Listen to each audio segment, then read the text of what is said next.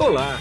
Você vai ouvir agora um episódio do podcast Vida Moderna para ficar atualizado com o que existe de mais moderno e deixa a vida mais interessante.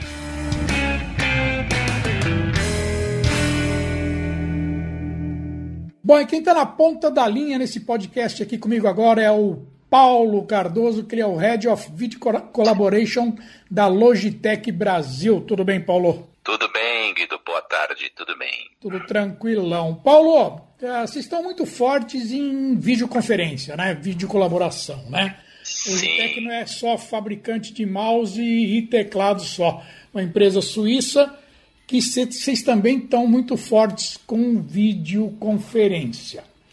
Me diz uma coisa, o mundo hoje está fazendo videoconferência, foi obrigado a fazer videoconferência por causa do home office, né?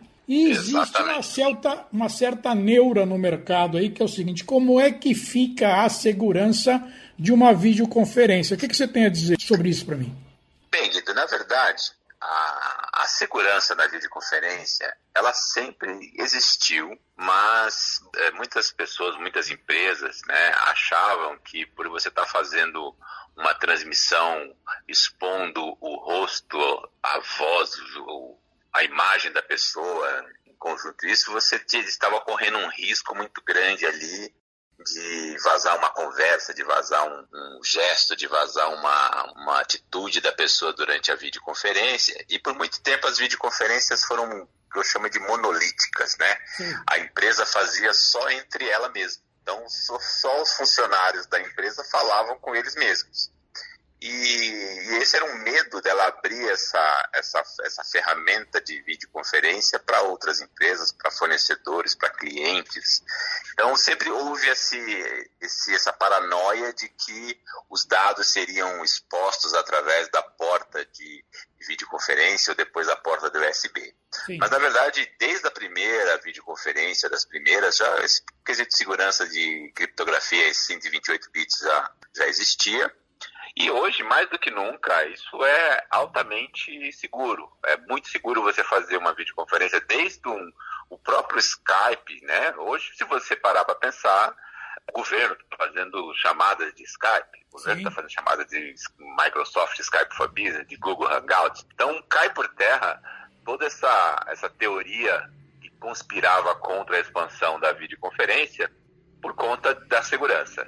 E se a gente parar para pensar, Guido, há décadas, né, acho que todos os principais escândalos, vazamentos de informação, o descobrimento de falcatruas, de golpes e grampos foram feitos pelo telefone, Exatamente. não pela videoconferência. Não se tem conhecimento de que houve um descobrimento de um grande golpe, de um grande vazamento de informação através da videoconferência. Nunca, você nunca ouviu isso. Mas sim pelo telefone, pelo grampo do telefone, pelo grampo do telefone celular. Então, sempre estivemos mais expostos no que a gente faz todo dia dentro das empresas do que a gente impediu de fazer todos os dias. Claro. Então acho que é uma, é, uma, é uma paranoia que cai por terra hoje por conta de que todas as empresas, todas as pessoas compulsoriamente tiveram que fazer a videoconferência e hoje já não é uma preocupação. Hoje você pode ver que esse, esse, essa preocupação já não existe mais. Tá. Agora, mesmo quem faz a videoconferência através de um sistema de videoconferência, né? Pelo smartphone está fechado nesse tubo de segurança? Ele está fechado nesse tubo de segurança porque a maior parte dos smartphones e as videoconferências que são disponibilizadas pelo telefone, pelo smartphone, ele é um app de um aplicativo de, um, de uma videoconferência na nuvem. Tá. Então ela segue as mesmas regras de segurança de criptografia e de VPNs e todos os, os, parâmetros de segurança que tem na aplicação do computador, tem a aplicação do codec, tem no celular também. Então ela é só um device adicional acessando o mesmo tubo de segurança. O que é muito diferente de você fazer uma chamada múltipla aí via WhatsApp, por exemplo. Né?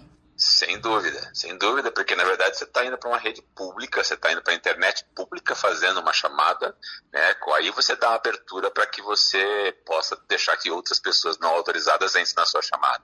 É diferente você fazer uma chamada através de um aplicativo de vídeo, que já, já se preocupa com isso. E na verdade, cada vez mais o device móvel ele vai ser o principal é, companheiro das pessoas. É, o laptop ele vai ficar em casa, mas você vai sair com, de casa ou você vai fazer uma viagem, você leva o seu smartphone. Claro. Então, ele vai trazer cada vez mais recursos de segurança baseados nos, nas mesmas experiências dos desktops e laptops. Sem dúvida. Agora, me diz uma coisa: já deu para medir, já deu para sentir, devido ao Covid-19 e à obrigatoriedade de fazer home office, né? Já dá, você já sentiu, você, eu não quero o número porque é impossível, né? Mas você já sentiu um aumento muito grande de procura por videoconferência? Sem dúvida. Eu acho que mais do que nunca as empresas que não tinham uma política de home office ou viam a videoconferência como um privilégio da alta gerência, da diretoria, da presidência, se deram conta de que é tão importante quanto o telefone, a videoconferência hoje, para todos os funcionários. Sim. Então, a procura foi mais, obviamente, né, compulsoriamente por conta da emergência, mas o que eu digo é que as pessoas e as empresas jamais serão as mesmas depois do êxodo do home office. Porque foi um êxodo, né? De um dia para a noite, pois todo é. mundo teve que fazer e cada um se virando do seu jeito. Exatamente. Mas o que mais vai surpreender as áreas de TI e telecom das empresas é que, para muitos funcionários, não foi novidade nenhuma. Ele já fazia isso na família, fazia entre os amigos, já era adepto do Skype, do WhatsApp, Sim. do Hangout. Só ele não tinha a, o, a autorização, ou não tinha né, a chancela da empresa para fazer isso corporativamente. E do dia para a noite a empresa teve que aceitar essa, essa nova modalidade de trabalho, né? E mais do que interessante é que a infraestrutura da maior parte das empresas hoje hum. é a hum. infraestrutura residencial que ele tem em casa. Pois é. Então é a banda larga do funcionário que é a infraestrutura de internet, é o plano de dados que ele tem no celular que é a infraestrutura de conexão. E tá ruim, mas tá bom. Pois é. entendeu? É. tá ruim, mas é isso aí, cara, tá ótimo. Tá ótimo, porque tá funcionando. Só que eu acho que vai haver, né, como houve né, o êxodo para o home office, o mais preocupante ou o mais desafiador para as empresas, eu acho que é o êxodo reverso é quando os funcionários tiverem que voltar para as empresas. Pois é, cara, é isso que eu ia te perguntar. Você acha que vai ter uma mudança grande aí de modus operandi empresa funcionária? Não, na verdade eu tenho certeza disso. Eu conheço muitas pessoas que nunca fizeram, estão fazendo hoje, estão dizendo o seguinte: quer saber, cara? Eu nem vou voltar mais. Muitas pessoas vão se questionar é. Por que, que, na verdade, eles têm que fazer isso através de uma política e não através de uma flexibilidade? É. Eu vivo falando, óbvio, todo mundo fala, ah, não, o home office não é para todos. Eu discordo, hum. eu acho que é para todos, mas não é por todo o tempo. Você tem que criar, na verdade, os momentos em que você tem que fazer o home office. Ele tem que estar aberto para todos, mas tem que ter o bom senso de que nem sempre é preciso, ou nem sempre você está afim, ou nem sempre você quer, ou nem sempre você pode. Claro. Né? Acontece às vezes comigo, com outras pessoas, ah, você tem uma, um, um momento na sua casa que você não tem é, privacidade para fazer home office, você vai para o escritório, mas hoje já existe o outro fator que vai é, também quebrar esse paradigma de, de, de, trabalho remoto, que são os coworkings. Né? Você não precisa mais ter a sede da empresa como sua base de trabalho, porque você pode ir para o coworking mais próximo. Você não precisa atravessar a cidade para acessar. Você chega na empresa para quê? Para fazer uma reunião ou para acessar a internet colocar o seu computador na rede. Você pode fazer de qualquer lugar. Sim, então, é insano você ter pensar que você faz um commute, você pega o seu carro de manhã, dirige tantos quilômetros para estacionar, para subir no prédio, para chegar lá, ligar o computador e trabalhar. Sendo que você podia estar produzindo isso muito tempo mais em casa. Então, é, muitas pessoas vão se questionar se a vida delas, né, se o tempo que ele está gastando na vida delas está valendo a pena naquela modalidade de trabalho. Eu acho que vai ser um desafio muito grande para as empresas reterem os funcionários sem uma política de liberação ou uma política de é, flexibilização do funcionário fazer o home office quando ele achar que precisa, sem ter que ter, pedir uma, uma permissão, sem ter que ter uma escala, alguma coisa assim, óbvio, resguardar, óbvio resguardados as devidas né, funções de cada um e devidas profissões. Tem coisa que realmente não dá para fazer. Entendi. Né? Entendi. Mas eu acho que no geral, quem está fazendo home office hoje vai voltar para a empresa e perguntar, e aí, como é que, por que, que eu não podia fazer antes? Por que, que eu tinha que fazer um provisioning da sala? Por que, que tinha um cara que fazia o agendamento da sala de reunião? Pois e é, agora... né? Você viveu isso por muitos anos, né? Sim. Você viveu e presenciou isso, né? É. Que a, a disputa por salas de videoconferência, salas de reunião, era Nossa. assim, né? Era coisa da realeza. Era agendamento, cara. Era agendamento. E hoje você faz a hora que você quiser, da onde você quiser, com o dispositivo que você quiser e principalmente com a infraestrutura de conexão que você quiser. Claro. Que se tiver, tiver à mão, né? Então É. acho que isso é. É, exatamente, claro. Aí eu, eu tô vendo já o cara chegando num dia qualquer da semana, virar pro chefe dele e falar assim: ó, amanhã eu vou não vir porque eu vou trabalhar de casa, tá? Exatamente. ou, ou simplesmente não precisar avisar. Exatamente, é. Você, porque, assim, porque muitas vezes aconteceu comigo, e levou um tempo, né, para minha esposa até entender isso, É. que ela, às vezes, não, não perguntava para mim se eu ia trabalhar de casa. Ela falou, você vai trabalhar hoje? Pois é, é, pois é.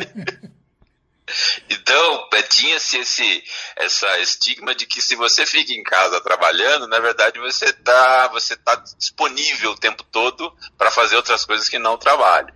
Então, eu acho que existe uma, uma, uma adaptação também das pessoas, das famílias, da sociedade, né, de entender, né, muitas, às vezes eu ia para a piscina na, na- com a minha filha, quando chegava do, do- da escola, o pessoal falava assim, pô, será que o pai tá lá no trabalho? O cara vive aqui, né?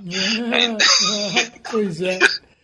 Então, Eu, E tem eu um- acho que é isso. e tem uma coisa, Gonzalo, também, que é o seguinte: eh, vamos supor, você viaja para a sede da Logitech, que fica na Suíça, por exemplo. Exatamente. Aí, um funcionário te chama numa videoconferência, você não vai saber se ele está em casa ou está no escritório. Não vai. Só pelo fundo, tudo bem, tem o fundo ali. Que você... Mas se for uma parede normal, você não vai saber se ele está em casa ou está no escritório, onde é que ele está, né? E não importa Não também. importa, exatamente, é. É, hoje não importa. Você pode trocar o fundo do seu, do seu vídeo, você é. pode colocar um fundo desfocado. Pois é. É pois exatamente para isso. É. Mas se, se a gente parar para pensar que desde do, do, da invenção do telefone que você coloca ao viva voz, a gente faz audioconferência e ninguém vê a cara de ninguém, Sim, é, é uma evolução muito grande. né? claro. você poder fazer vídeo, porque assim uma imagem fala mais que mil palavras, uma expressão fala mais que mil imagens. Sim, sem dúvida. Sem dúvida. Então, eh, eu acho que vai ser uma mudança bastante dramática para algumas pessoas, né? Porque muitas pessoas ainda entram em video calls, você vê assim, algumas com vídeo e muitas com vídeo inibido. Eu acho que eh, vai muito do, do- da pessoa foi tão acostumada a ser a ser tolhida nisso, né? Fala assim, ah, se você coloca a sua imagem, derruba a qualidade da chamada. Isso é, então muita gente entra na chamada, ah, não, eu vou tirar o vídeo aqui que é para não consumir banda. É, não. Isso é- são mitos, né? São É. alguns mitos que existem e as pessoas mesmo que não estão acostumadas a serem vistas em chamadas assim, porque não preferem fazer a áudio chamada. É, na verdade, você tem uma parcela da população que trava frente à câmera, né? Sim, sim, sim. Ela sim. não se sente nada confortável, né? Mas essa, essa parcela, na verdade, né, nessa geração, ela está fazendo, na- nós estamos fazendo um replacement. Sim. Os novos gestores, as pessoas, a geração Y, que agora já é a geração XYZ, Sim. são os novos gestores das empresas, são a nova geração de funcionários que eles nasceram com a, com a câmera no celular, eles já cresceram com isso, então não tem mais essa inibição. Não. Isso é mais dentro do- das camadas de, mais, do- dos mais experientes, que também vão ter que se adequar a isso. Né? Eu, na verdade, acabei de mandar para minha mãe que mora em Taubaté um smartphone e ela tem 86 anos. Então, para ela, poderia ser um- uma disruptura muito grande, mas ela adorou a ideia. Ah, então. Então, eu acho que o mundo vai ser assim, o mundo vai ser por imagem, o mundo vai ser por vídeo. É isso aí, Paulão. Eu vou chamar um podcast com você depois que passar tudo isso aqui para a gente conversar um pouquinho de Logitech, que não é só mouse, não é só teclado, para a gente bater um papo, para eu saber como é que vocês entraram forte nesse mercado de videoconferência, porque hoje a gente está sem tempo. O nosso tempo aqui já foi hoje. Mas eu te chamo quando passar toda essa bagunça aqui, aí a gente bate um papo especificamente para falar de Logitech e videoconferência e se ainda vende muito mouse e muito teclado, valeu? Estou à disposição quando você quiser e como uma mensagem final aqui, que eu acho que é o que a gente tem que deixar sempre, Sim. é que a videoconferência e o home office ele vai fazer um, vai trazer um fenômeno de que você nunca mais vai ser o mesmo depois dessa onda de home office. E as pessoas vão descobrir que eles vão ser mais felizes se entenderem que o home office veio para adicionar mais vida ao seu tempo e não mais tempo à sua vida. É isso. Legal, você que montou essa frase aí? Não, essa frase é do Flávio Tavares, da WTM.